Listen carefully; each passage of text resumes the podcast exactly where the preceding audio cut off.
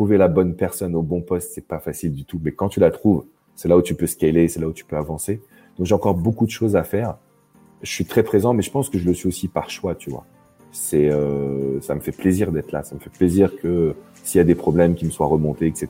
Mais c'est vrai que il y a beaucoup d'entrepreneurs qui rêveraient pas du tout d'être à ma place quand même, parce que je suis assez présent, je travaille beaucoup, euh, j'ai vocation en fait à devenir le numéro un au monde, j'espère prochainement. Comme tu l'as dit, donc voilà, je partage tout ça dans des vidéos avec une chaîne à plus de plus de 1,150 000 abonnés, donc 1 150 000 abonnés, donc ça c'est cool. J'ai fait une grosse erreur parce que j'ai attaqué le marché de l'entrepreneuriat comme le marché du love. Dans l'entrepreneuriat, il faut aller en précision. Donc, il faut prendre un sujet, il faut vraiment apporter des précisions, donner du contenu. Seulement 20% de nos actions mènent à 80% de nos résultats. Je suis Gérald Faure, business advisor et investisseur. Chaque semaine dans ce podcast, j'accueille des personnalités aux résultats hors du commun. À travers ces interviews, je recherche les plus gros effets de levier qu'ils ont pu appliquer à leur business et à leur carrière. Que ce soit sur un plan personnel ou sur un plan professionnel, nos invités reviennent sur les raccourcis qu'ils ont pris pour scaler leur vie. Et je suis sûr que vous allez adorer. Salut Alex, comment tu vas? Ça va très bien et toi, Gérald, comment tu vas? Ça va super bien. Merci, euh, merci pour ton temps. Les deux derniers invités qui sont venus n'ont fait que parler de toi. Donc en fait, j'étais quand même obligé de t'inviter, sinon ça allait pas, ça pouvait pas le faire. On comprenait pas trop, tu vois. Si jamais on faisait partie des des 65 Français, euh, euh, enfin des, des des des vu que t'as une personne sur 66 en France qui est abonnée à ta chaîne YouTube. Si on fait partie des 65 autres, on sait pas. Donc, euh, du coup, il fallait donner du contexte. J'étais obligé de t'inviter, tu vois. C'est cool. Je te remercie pour l'invite. En tout cas, ça me fait plaisir hein, d'être là avec toi. Ben, ben, avec plaisir. C'est, top. Est-ce que, euh, du coup, pour, euh, pour les autres, est-ce que tu peux te, te, présenter, expliquer un peu ce que tu fais, s'il te plaît? Yes. Alors, je m'appelle Alex Cormon. J'ai un métier qui est complètement atypique que j'ai développé en 2007. C'est le métier, en fait, de love coach. Donc, j'accompagne sentimentalement des femmes, des hommes, soit qui sont célibataires, qui sont en couple, qui veulent retrouver leur ex, qui ont envie de se remettre d'une rupture. Et donc, j'ai développé quatre cabinets de coaching, un à Paris, un à Miami. Donc, je me suis installé aux États-Unis il y a cinq ans maintenant. Un autre au Brésil, en Espagne. Et donc, voilà, j'ai vocation, en fait, à devenir le numéro un au monde, j'espère prochainement.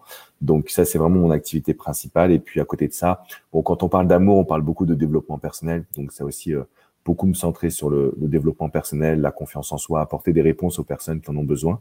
Et comme tu l'as dit, donc voilà, je partage tout ça dans des vidéos avec une chaîne à plus de plus de 1,150 000 abonnés, donc 1 150 000 abonnés. Donc ça, c'est cool. Et aux États-Unis, on approche les 220 000 abonnés aussi. Donc euh, ah ça prend forme petit à petit. Ouais. ça prend forme. Ok. Et donc là, donc tu, donc es, à Miami. T'es parti il y a combien de temps là-bas? En fait, je suis parti m'installer en 2015 et j'ai obtenu mon visa en 2016. Donc il a fallu un an pour que j'obtienne mon visa. Et donc depuis 2016, je me suis installé aux US. Donc ça fait cinq ans. Ok. Et donc là, les projets, maintenant que, maintenant que la France, euh, la France s'est checkée, euh, c'est les US, quoi, l'objectif? Ouais, ouais, ouais, ça a été, euh, ça a été difficile de, de, de me projeter parce que bah, il a fallu que j'apprenne la langue, venir m'installer quand même tout seul dans un nouveau pays, même si les États-Unis que tout est un peu facilité. Ça n'a pas été si simple. Euh, beaucoup de fausses croyances, beaucoup de peurs, comme quoi on peut en avoir à n'importe quel niveau.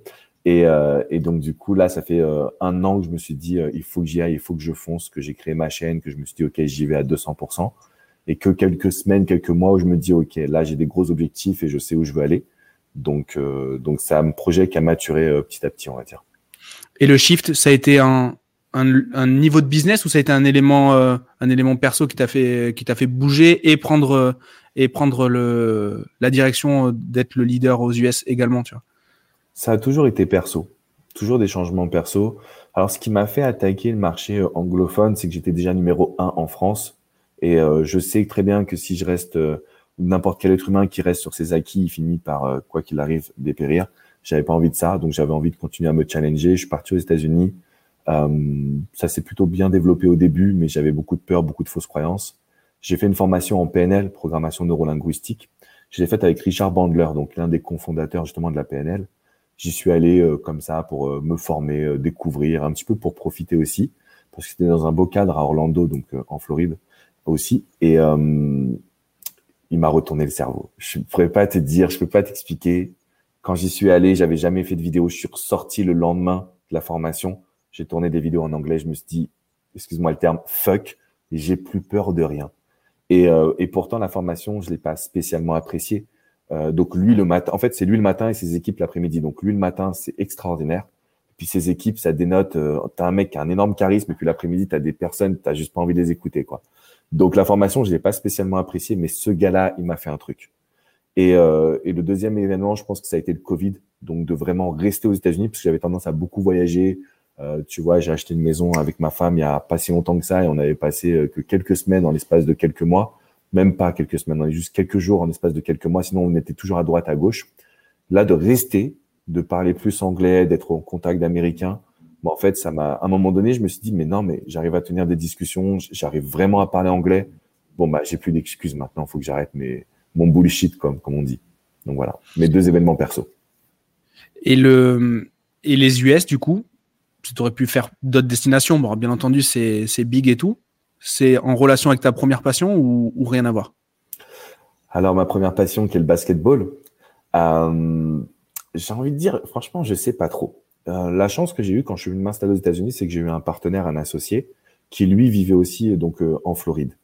Et euh, la petite histoire, en fait, c'est que je suis venu en 2014 avec des amis euh, passer des vacances à Miami. Je suis tombé amoureux de cette ville, amoureux de l'ambiance, amoureux. Alors, c'est facile quand on est en vacances, mais il se passe un truc. J'ai beaucoup voyagé dans le monde et encore aujourd'hui, je pense que Miami, c'est la meilleure ville pour moi, en tout cas personnellement. Euh, donc, maintenant, c'est vrai que s'il n'y avait pas eu la franchise NBA Miami Heat et que j'y allais pas, etc. Donc, tu vois, j'ai pris des tickets, season ticket member, donc un abonnement à l'année, etc.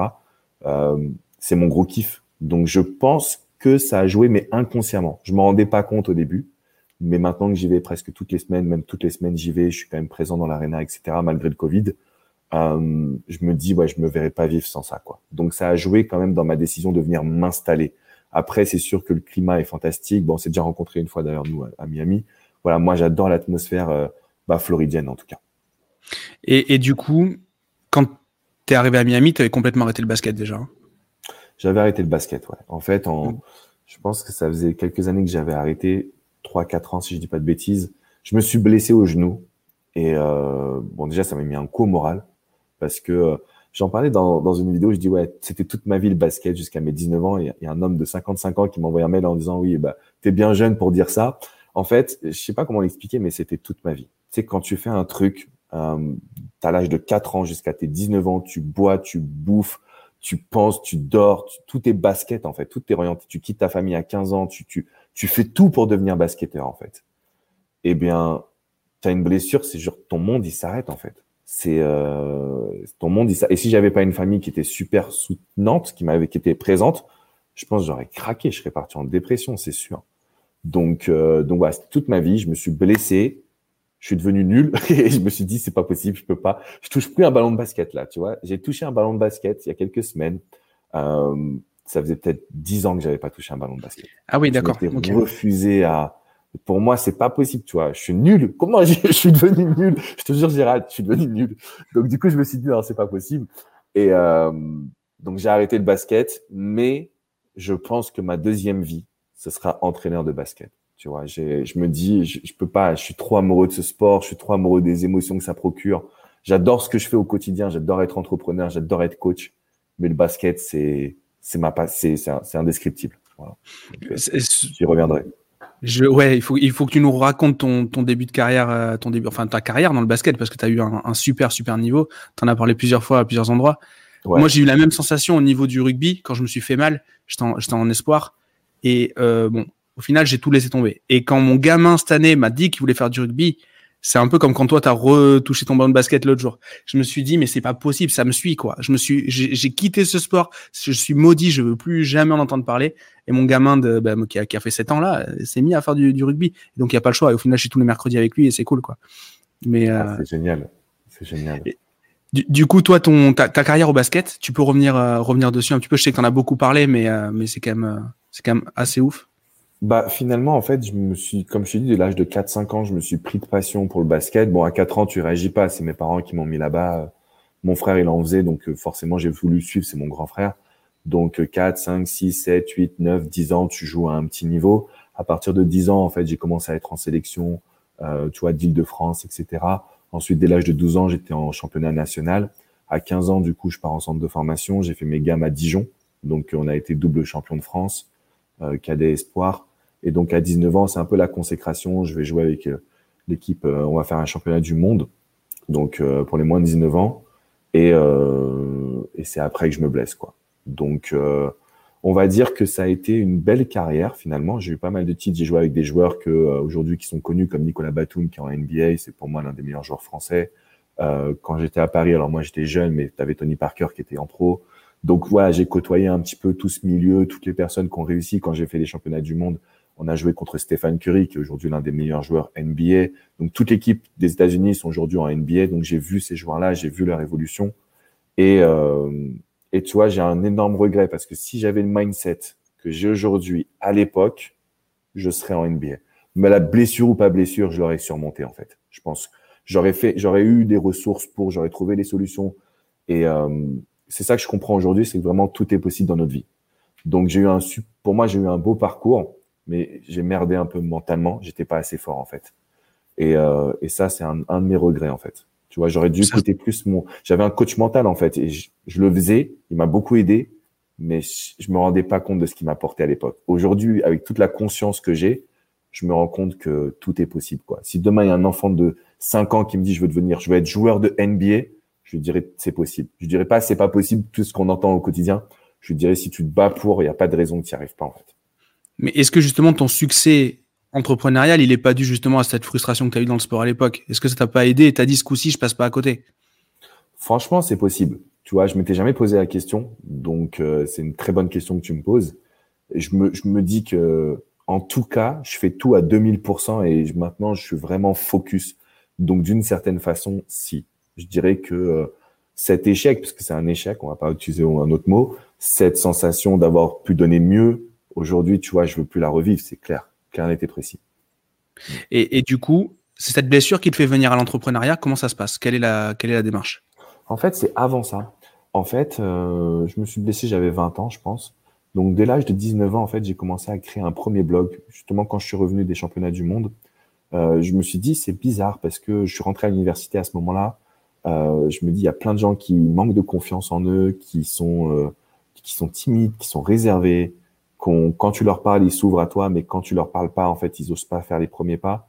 Je dis ok, je vais créer un petit blog sur la séduction. Alors pas la séduction au sens drague, mais la séduction au sens avoir une vie inspirante, une vie charismatique.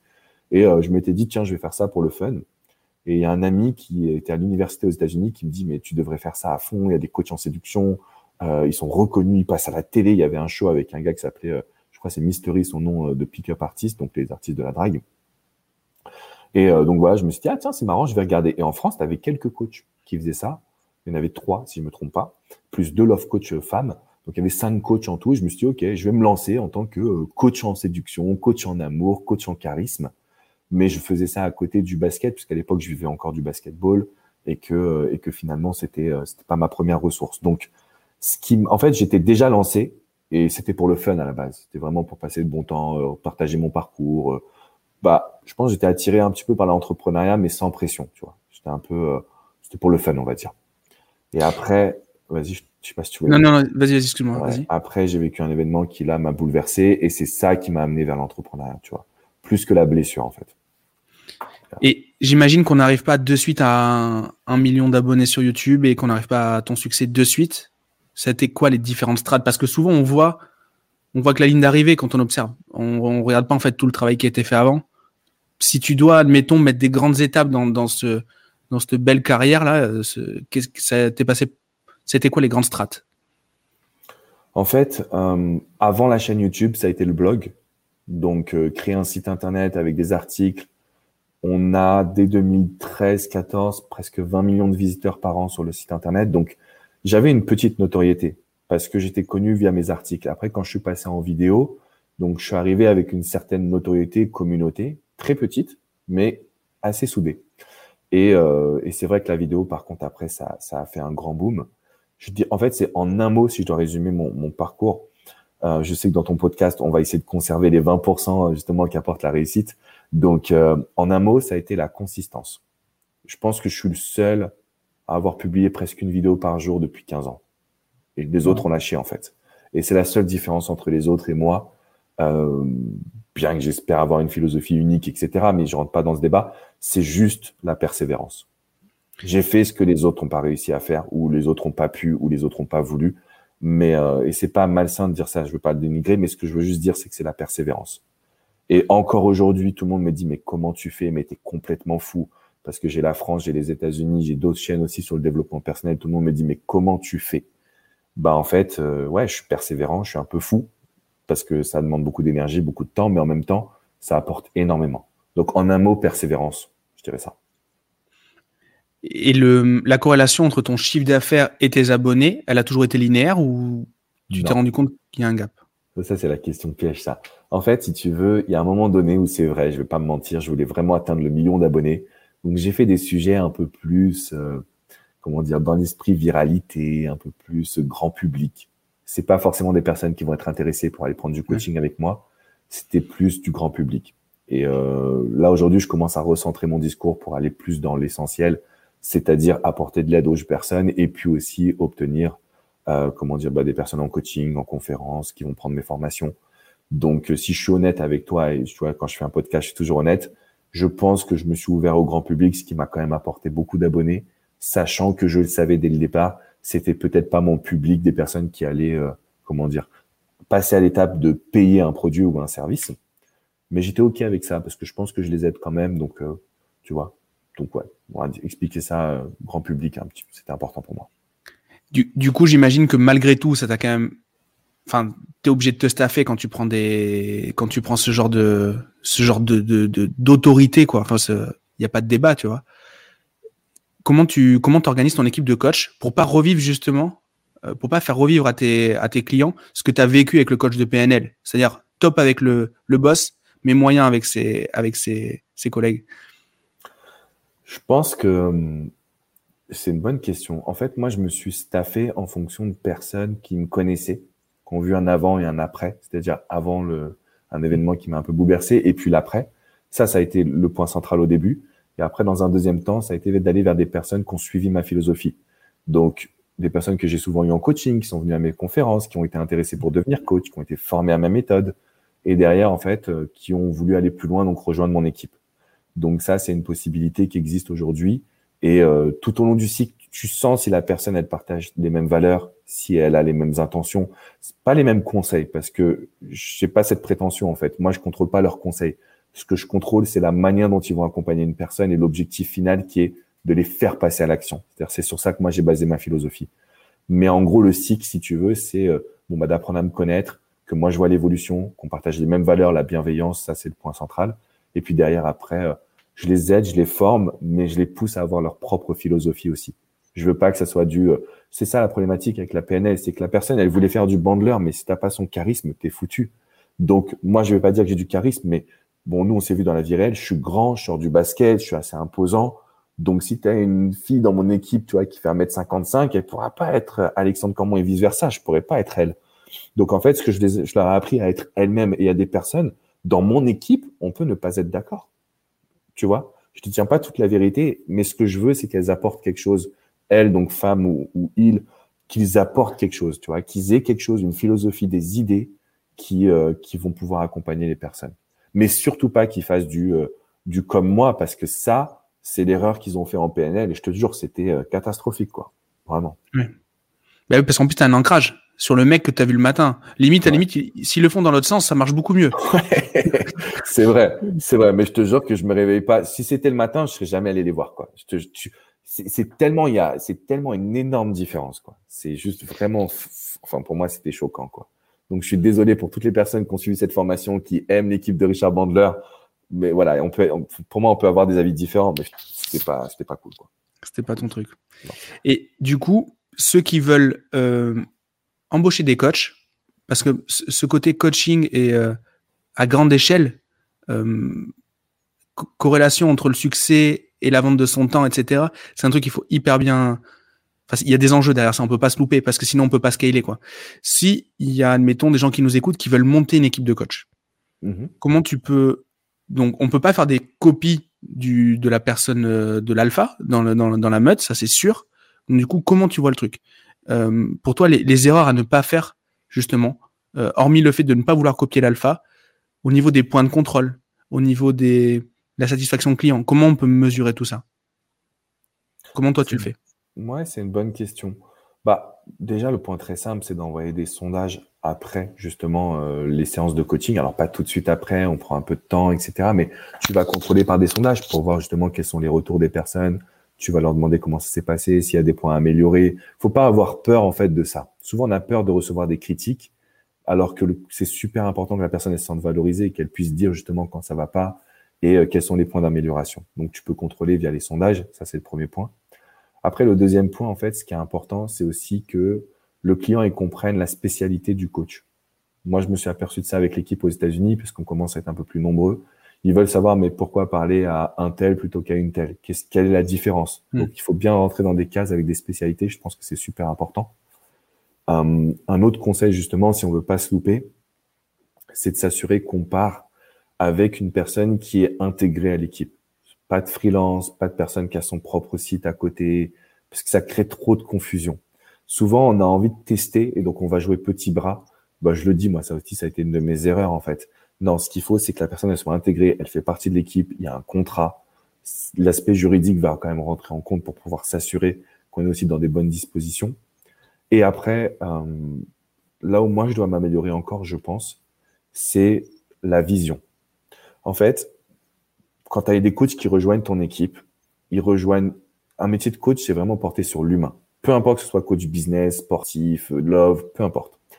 Si la personne, elle adhère pas à ta vision, à ce que tu veux créer, à où tu seras dans 10 ans, tu vas la perdre tôt ou tard. Parce qu'il y aura plus cette euh, émotion, il y aura plus ce côté humain, il y aura plus cette notion de waouh, je fais un métier qui est complètement génialissime en fait, qui est complètement différent.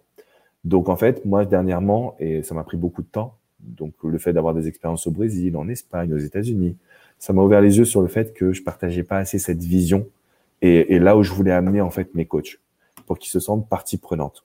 Et la raison pour laquelle je fais ça, c'est parce qu'en fait maintenant on a un système un peu comme euh, les cabinets d'avocats, les cabinets de comptabilité ou euh, je crois que ça s'appelle Tony and Guys, les coiffeurs, c'est eux qui m'ont donné cette première idée. En fait, bah, plus tu es expérimenté, plus tu es cher. Plus tu es expérimenté, plus tu as un titre. Donc, tu es senior coach, par exemple, executive coach, etc., etc. Et donc, en fait, ça, sur le moyen long terme, c'est à réfléchir dès le début. Et euh, je pense que c'est un conseil qui est super important. C'est vrai que c'est hyper. Euh, J'avais jamais pensé, mais c'est vrai que c'est hyper bien parce que si le gars il a une possibilité, si le coach a une possibilité d'évoluer dans ta boîte, il a pas besoin d'évoluer de son côté. Il n'a pas besoin de le faire. Il a des perspectives euh, dans la structure qu'il accueille. C'est hyper, euh, hyper bien. Tous les conflits, excuse-moi, je te coupe, mais tous les conflits que j'ai eu, parce que quand même, on n'est pas dans le monde des bisounours dans mes équipes, ça a toujours été une question, entre guillemets, d'évolution. Ça peut être soit financière, ok, d'accord, mais si je coach tant de personnes, est-ce que je pourrais gagner un petit peu plus? Parce que sinon, c'est vrai que la personne, au bout d'un moment, elle peut être démotivée. Mais plus que l'argent, c'était une, une question de titre. Le gars, il veut plus être coach, il veut être senior coach, tu vois, il veut être executive coach, il veut être diamond coach, what, peu importe. Mais il faut qu'il y ait cette notion d'évolution. Et c'est vrai, parce que même pour moi, en tant qu'entrepreneur, on veut pas rester, euh, on veut pas rester au même niveau, on veut toujours grandir, on veut toujours évoluer. C'est, c'est le goût du challenge, le goût du jeu. Et donc, les coachs, ils ont cette notion-là. Ils sont à la fois coach, mais aussi entrepreneurs. Ils ont cette notion de vouloir de la nouveauté. C'est important. Et au niveau du reste de ton équipe, comment t'es, comment t'es structuré? Comment tu t'organises C'est-à-dire comment, je gère les gens ou comment je... Ton marketing, ton... Entre autres, le marketing intéresse beaucoup de gens. Donc, euh, par exemple, ton marketing, justement, ton... comment tu produis tes vidéos? Parce que j'imagine que c'est un rythme sur 15 ans, une vidéo par jour, ça fait, c'est pas mal. Euh... Par semaine, tu un peu parce que la... ouais non, c'est en fait la chaîne, elle a, on doit avoir presque 3000 vidéos. Ça fait 5 ans, même plus que 5 ans, parce que 5 ans, ça ferait 1500. Euh, si c'est pas de conneries. Donc bon, en gros, je sais pas, mais ça fait un bon moment qu'on publie une vidéo par jour, qu'on y va à fond. Donc euh, ça a pas mal évolué ces derniers temps, mais en fait, j'ai toujours eu euh, trois personnes qui m'ont entouré, euh, avec qui on voyage, avec qui on tourne les vidéos, avec qui on fait les photos. tu vois, c'est des amis d'enfance qui sont là. Il y a aussi un, un, un très bon pote qui s'appelle Coach Payette, qui est avec moi, que j'ai coaché il y a quelques années, qui a rejoint le projet Next Level, donc projet d'entrepreneur, qui aujourd'hui bosse en partie avec moi et qui a aussi ses projets. Mais tu vois, tout ça, en fait, c'est une grande famille qu'on a maintenant depuis 5 à, 10 ans, en fait. Donc, euh, la manière dont je gère, en fait, c'est que au niveau marketing, j'ai des experts. Des experts qui m'ont amené là. Et eux, ils veulent pas bosser pour toi. Ils bossent avec toi. Donc, ils sont tous mmh. freelance. Ils déterminent une stratégie. Et après, c'est géré par des équipes qui sont euh, in-house, c'est-à-dire qui sont euh, salariés ou en tout cas qui bossent avec nous au quotidien. Donc, j'ai un expert référencement, j'ai un expert web, j'ai un expert conversion, j'avais un expert publicité un petit peu, mais on n'en fait pas beaucoup. Donc ça c'est plus parce que c'est une bonne pote. Mais en gros, ma, ma, grosse équipe, elle est portée quand même sur la vidéo, le design, et je suis en train de réfléchir si j'ai autre chose. Après, c'est la gestion du coach, quoi. Enfin, parce qu'on a beaucoup de coachs. Aujourd'hui, on est peut-être un, on doit être une cinquantaine sur tout le groupe, tu vois. Mhm. Donc, euh, et je pense que tu as une vingtaine, 25 coachs, quoi, quand même. Donc, la gestion des coachs. Et du coup, par rapport à, à ça, tu gères tu as un, un, management qui est assez paternaliste ou au contraire, tu laisses, as vraiment des gens qui gèrent et tu restes vraiment focus sur le contenu? Non, j'ai un management, un management qui est hyper paternaliste. C'est-à-dire que, bon, de toute façon, on en a discuté aussi ensemble en off, etc. C'est que j'ai encore beaucoup de travail à faire, je pense, sur moi. C'est marrant, hein. mais de toute façon, on peut tous évoluer. Je suis, je suis, au courant de quasiment tout, quoi. Tu vois, je suis vraiment focus sur tout. Je sais tout ce qui se passe et, mais je le fais avec tellement de cœur. C'est, tout ce projet, c'est vraiment mon gros bébé. Donc, euh, je commence à déléguer de plus en plus. Je commence à prendre du plaisir aussi à déléguer. Et, euh, je pense que le challenge de, tous les entrepreneurs. Je sais pas, tu me diras, c'est le cas pour toi, mais trouver la bonne personne au bon poste, c'est pas facile du tout. Mais quand tu la trouves, c'est là où tu peux scaler, c'est là où tu peux avancer. Donc j'ai encore beaucoup de choses à faire. Je suis très présent, mais je pense que je le suis aussi par choix, tu vois. C'est, euh, ça me fait plaisir d'être là. Ça me fait plaisir que s'il y a des problèmes, qui me soient remontés, etc. Mais c'est vrai que il y a beaucoup d'entrepreneurs qui rêveraient pas du tout d'être à ma place quand même, parce que je suis assez présent, je travaille beaucoup, donc euh, et du coup, quand tu attaques une autre niche, comme tu parlais tout à l'heure de, Next Level, mhm. comment tu comment ça se passe? Parce que du coup, tu as atteint des t'es attendu forcément parce que tu as atteint des des gros steps au niveau euh, au niveau du, du love. Comment ça marche quand tu attaques euh, une nouvelle niche? Déjà, est-ce que tu peux nous expliquer ce que c'est? Et nous recontextualiser un petit peu En fait, il y a quelques années, en 2017, j'ai créé une formation qui s'appelle Coach à succès. Le but, c'était d'accompagner les coachs, de les aider à développer leur activité. Aujourd'hui, on a 400 dans ce programme que je continue d'accompagner parce que tu as la formation plus des, coachings de groupe. Et en fait, euh, j'ai fait une grosse erreur parce que j'ai attaqué le marché de l'entrepreneuriat comme le marché du love. C'est deux marchés qui sont complètement différents. Dans le love, les personnes, elles ont besoin de t'entendre tous les jours, quelques minutes, pour avoir une petite bouffée d'oxygène. Dans l'entrepreneuriat, il faut aller en précision. Donc, il faut prendre un sujet, il faut vraiment apporter des précisions, donner du contenu, chose que j'ai pas su faire. Donc, en fait, je me suis développé sur ma notoriété, je me suis développé sous forme de trafic, c'est-à-dire trafic payant, donc publicité, webinaire. Et puis les gens qui me connaissaient ou pas ont découvert une philosophie, un accompagnement, ils sont passés à l'action. Euh, donc voilà, en gros, ça a été un succès parce que pour la première fois de ma vie, j'ai fait de la publicité. J'en avais jamais fait dans le love. D'ailleurs, j'en ai jamais clairement fait, j'en fais très très peu.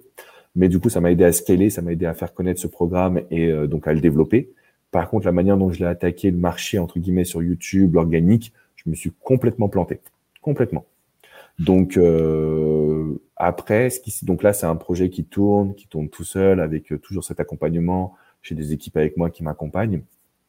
Donc, euh, je pense qu'en fait, euh, je suis pas très bon pour euh, développer un nouveau projet parce que je le fais avec ce que j'ai acquis moi personnellement dans le love, tu vois. Par contre, je prends beaucoup de plaisir à accompagner des coachs, des entrepreneurs, parce que maintenant c'est un peu plus large comme, pro, comme profil. Donc j'ai un peu de des personnes de tous les profils. Donc, je les aide à développer. Et donc, ça, je prends beaucoup de plaisir. Mais j'ai plus vocation à développer une chaîne YouTube, etc., comme j'ai pu le faire. Je me suis aperçu que le trafic payant fonctionnait mieux que le trafic organique, qui demande quand même beaucoup de ressources, beaucoup de temps, beaucoup d'énergie. Euh, je me suis dit que j'avais pas envie de refaire deux fois la même chose, en fait, tout simplement. Je voulais qu'on revienne sur ton passage sur scène à QLRR, par exemple. Enfin, moi, c'est là qu'on s'est vu la première fois, hein, juste après ça. Je sais pas s'il y en a eu d'autres, mais celui-ci était assez costaud quand même. Hein. Il y a pas mal de monde. Ouais, alors le premier, je crois que c'était, euh, je dirais 1500 personnes, si je dis pas de bêtises. Le deuxième, c'était 2000. Je crois qu'il n'y en a eu que deux, si je dis pas de bêtises. Mais euh, ouais, ça a été euh, ma première grosse, grosse, grosse conférence et, et je l'avais quand même bien travaillé. J'étais à fond. Ah, justement, comment tu as, comment as organisé ça? Écoute, euh, une conférence pour moi, c'est un événement qui est hyper important.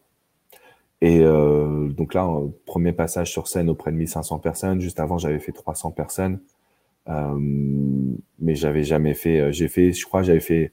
Je dois faire le décompte. J'ai fait euh, trois personnes. j'ai fait 30, 40, 60, 300 et 1500. Donc j'ai quand même grossi très vite en fait. Donc c'était ma sixième ou septième conférence sur un sujet que j'avais jamais traité, qui était donc l'entrepreneuriat, le mindset.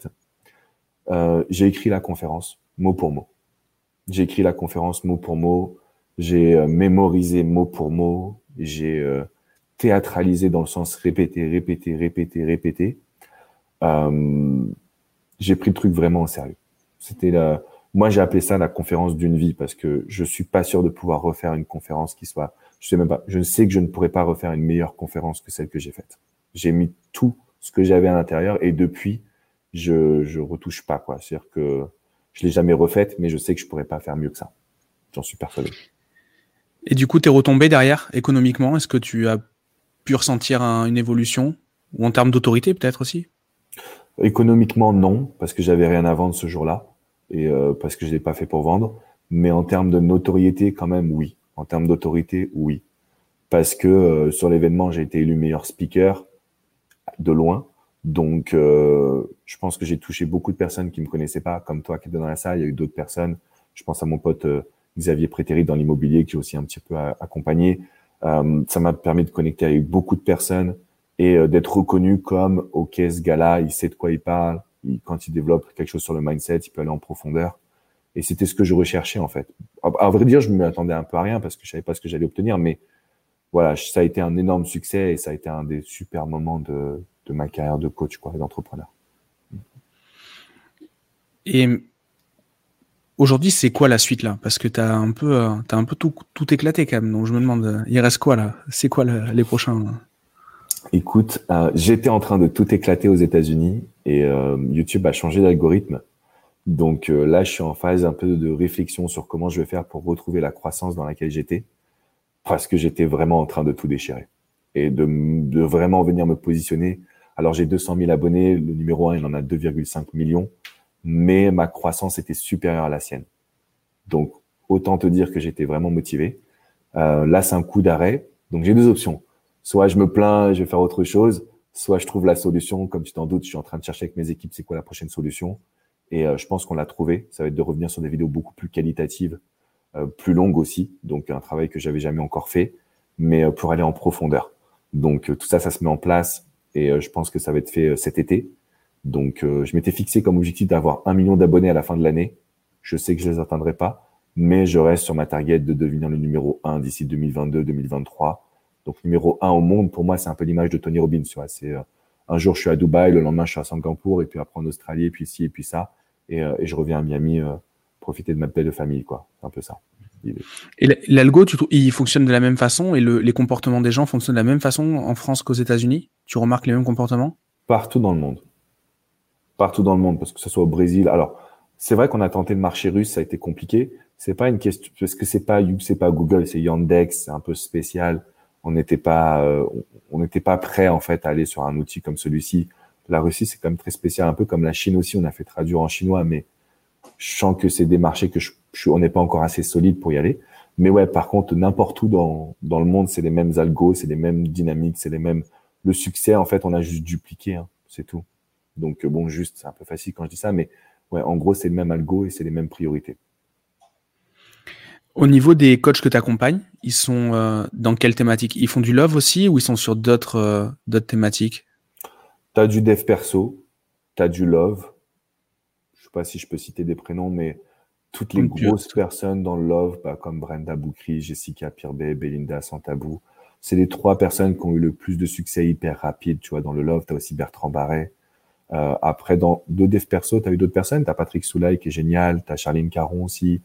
Euh, tu as euh, Marilène aussi qui a fait une chaîne sur euh, justement tout ce qui est bégaiement, etc. Donc, tu as beaucoup de personnes en fait. Je m'en suis aperçu. Tu as quelques gros succès surtout dans le domaine du love, mais je pense que c'est aussi parce que c'est grand public, c'est un peu plus facile. Et puis après, tu as euh, d'autres beaux succès et la majorité arrive à en vivre. Donc ça, c'était un point d'honneur aussi pour moi, tu vois, je voulais vraiment les accompagner. Après, sur du coaching plus privé, je vais avoir quelques gros, gros, gros, on va dire, entre guillemets, clients, des personnes qui sont déjà sur des chiffres d'affaires euh, de plusieurs millions et qui ont envie de scaler, qui ont envie d'aller un peu plus loin et qui ont besoin d'être accompagnés. Donc ça, c'est euh, un autre, un autre axe, en fait, de Next Level. Si sur, euh, on a parlé, en fait, non, on n'a pas parlé que de succès. Tu as quand même parlé, parlé de pas mal de, de pépins, la Russie, etc. Mais s'il y avait un, un élément que tu devais changer, en un claquement de doigts, tu vois le truc euh, vraiment euh, sans enjeu, tu reviens à, un moment de ta vie et tu fais un choix de business différent, un choix de vie différent, ça serait quoi? Alors, de vie ou de business? Je peux te le dire, business, je rien. Je changerais rien, je suis heureux de là où on est. Et, euh, et on n'a pas vécu de gros échecs, tu vois. On a fait des lancements qui n'ont pas marché, des choses comme ça, mais je touche du bois. Ça fait 15 ans qu'on est quand même sur une belle croissance et que ce qu'on a accompli, euh, très peu l'ont fait avant nous. Donc euh, ça, je changerai rien du tout. Quoi. Après, dans ma vie, c'est différent. Je changerai quand même des choses. Tu veux développer ou tu veux en rester là? Si, si, je peux développer. Bah, déjà, premièrement, je changerai mon, mon foutu mindset que j'avais quand j'étais euh, plus jeune. Tu vois, j'étais un peu trop gentil, trop doux, trop, trop, comment dire. J'avais pas un mindset de champion. Donc, je pense que si j'avais un mindset de champion, on ferait le même épisode là, mais je te raconterai ma vie en NBA, etc.. Donc euh, c'est pas des regrets, mais quand même tu te dis ah j'aurais pu faire mieux. Donc ça c'est le premier point. Deuxième point et ça c'est un peu plus perso, mais euh, j'ai signé dans le sud, euh, donc euh, vers Nice, et donc je pars de Paris, je descends dans le sud, et tu vois sur le trajet, on m'apprend que mon père il a un cancer, et moi donc je suis au téléphone, je leur dis ah ok, et en fait je cogite pas quoi. mon, ma dernière image c'est ah ok comme si on m'avait dit ton père il a un rhume quoi. Et, euh, donc du coup euh, je m'arrête pas quoi. J'aurais dû faire demi-tour direct, mais j'ai pas pris conscience de ce qui se passait. Euh, j'avais eu une vie tellement formidable jusqu'à maintenant, jamais de pépins, jamais de décès dans ma famille, jamais rien. Donc euh, malheureusement ça a été un cancer entre guillemets foudroyant parce qu'en l'espace d'une année c'est il est parti. Donc ça a été chaud, très chaud, très très chaud. Mais j'ai été con parce que bon, après j'étais jeune, je pense j'étais juste j'étais pas conscient en fait, tu vois.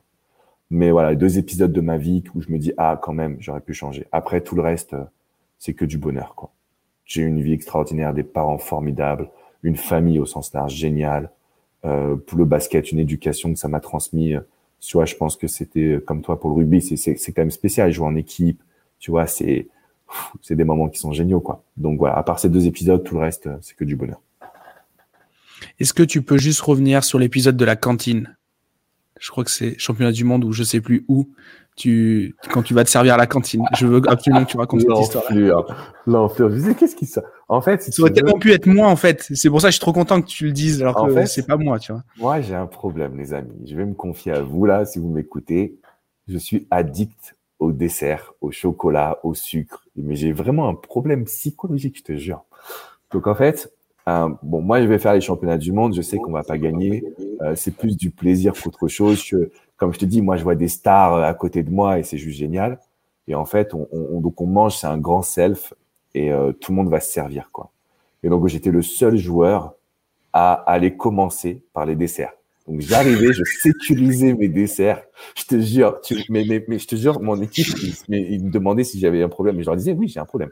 En fait, j'arrivais avec une assiette, mais remplie de desserts. Et seulement après, j'allais, en fait, euh, tu vois, me servir mon plat principal. Mais pour la petite histoire, en fait, j'avais lu aussi une interview d'un joueur de foot qui s'appelle Robert Lewandowski, tu sais, qui joue au Bayern.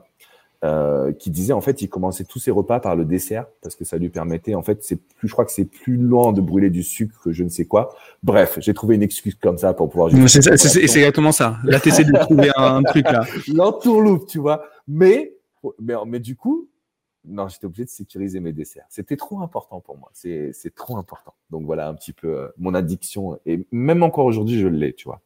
C'est tu vois hier je suis parti au resto avec les potes j'essaie de perdre du poids donc j'ai pas pris de dessert mais je peux te dire que j'étais pas bien, j'étais en train de trembler comme ça, quoi. Bon, je peux pas te laisser sans. En... Bon, t'as lâché cette bombe, donc je suis obligé de te donner la mienne hein, en contrepartie. Vas-y, on veut bien sûr. Euh, j'étais en sélection. Alors c'était pas, c'était pas la, c'était pas le championnat du monde, c'était, mais c'était une sélection assez importante. Je jouais à Bègle à l'époque. Et en fait, pareil, on part, euh, on part pas très loin d'ici parce qu'en fait, on recevait, le comité recevait le, le championnat.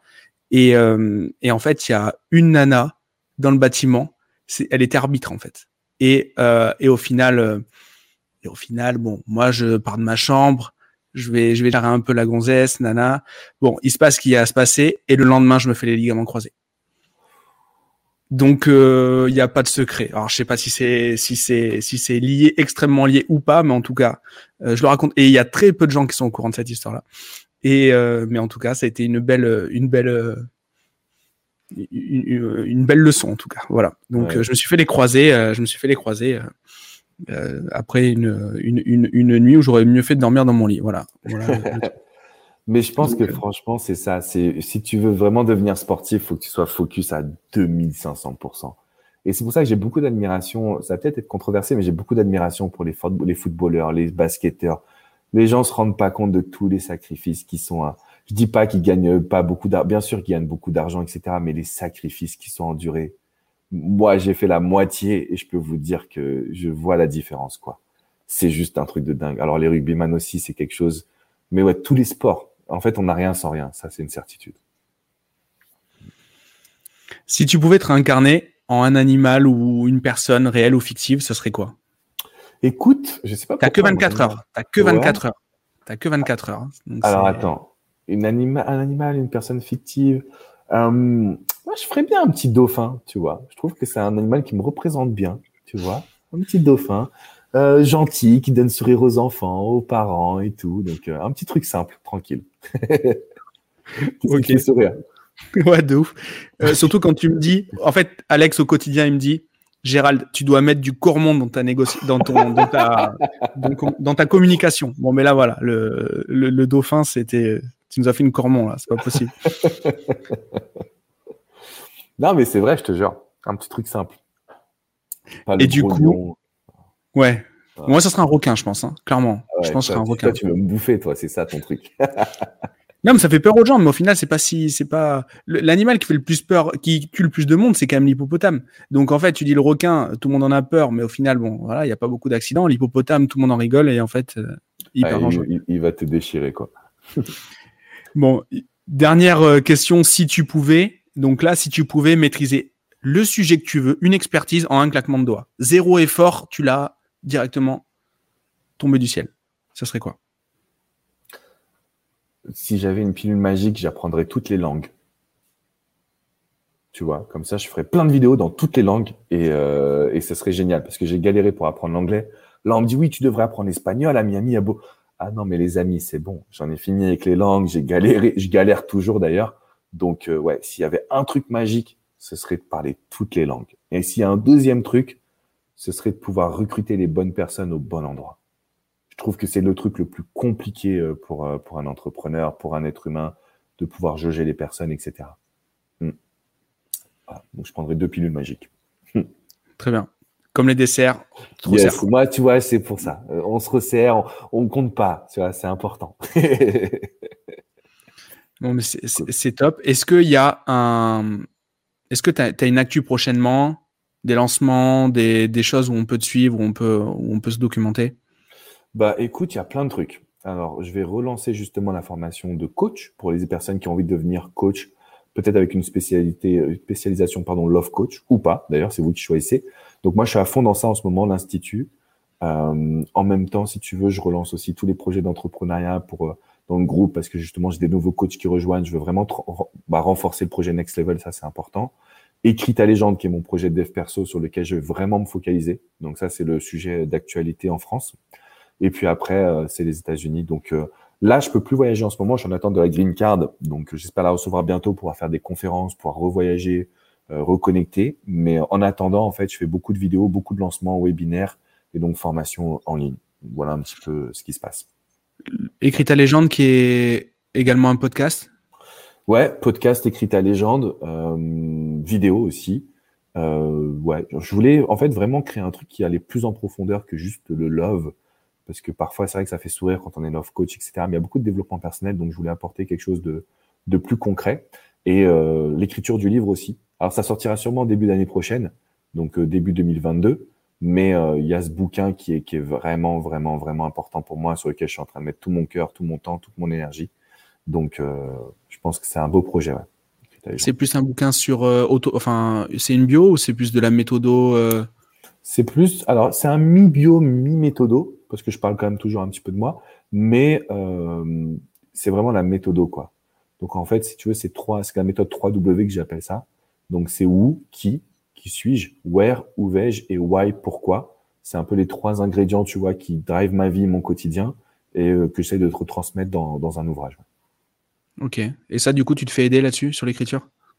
Alors moi, j'écris tout et après, je me fais aider pour la relecture parce que euh, c'est vrai que j'ai un peu euh, du mal à, à comment dire, organiser mes idées. En fait, je peux écrire facilement, beaucoup, mais ce que j'ai écrit à la page 1, tu le retrouves à la page 160, puis après 320, enfin c'est un peu n'importe quoi. Donc je me fais accompagner, j'hésite pas à me faire coacher, accompagner. Là, en fait, le, grand système, c'est est-ce que je le sors avec une maison d'édition ou pas. Donc je suis en pour parler avec plusieurs maisons d'édition, ou alors je le fais moi de mon côté en auto-édition. Donc pour l'aspect marketing, j'ai encore un doute parce qu'il me manque ce bouquin qui, tu vois, me permet d'être euh, reconnu comme auteur. En, plus, je suis, quasiment sûr que ça va cartonner. Il y a, il y a, tout qui cartonne chez toi. C'est incroyable. Bah, en fait, on va tout faire pour que ça cartonne, tu vois. Donc, euh, mais je, suis, je sais pas pourquoi je le sens bien. Ouais. Tu vois, d'habitude, tu as toujours un peu de stress. Ça, j'ai mis tellement de cœur, tellement de choses. Je sais que ça va aider les gens. Donc, je me dis, ah, ça peut que fonctionner, euh, que fonctionner. Après, il faut que faut que je m'inspire de toi justement pour les processus de scaling, de publicité, de vision, etc. Donc, euh, donc voilà. Mais euh, ouais, c'est sûr en tout cas que je suis à fond, à fond dessus. Yes, Alex, je sais que tu es pris par le, par le temps. Juste après, on va, on va, on va écourter l'épisode. Mais en tout cas, merci beaucoup d'être euh, venu, d'être venu aujourd'hui, mais aussi merci pour, pour les trucs qu'on vit au quotidien parce que tu m'accompagnes beaucoup. Et, et là, au moins, je le dis devant témoin, un petit peu au moins il y aura, il y aura des preuves. Hein, on pourra pas dire que j'ai pas de gratitude.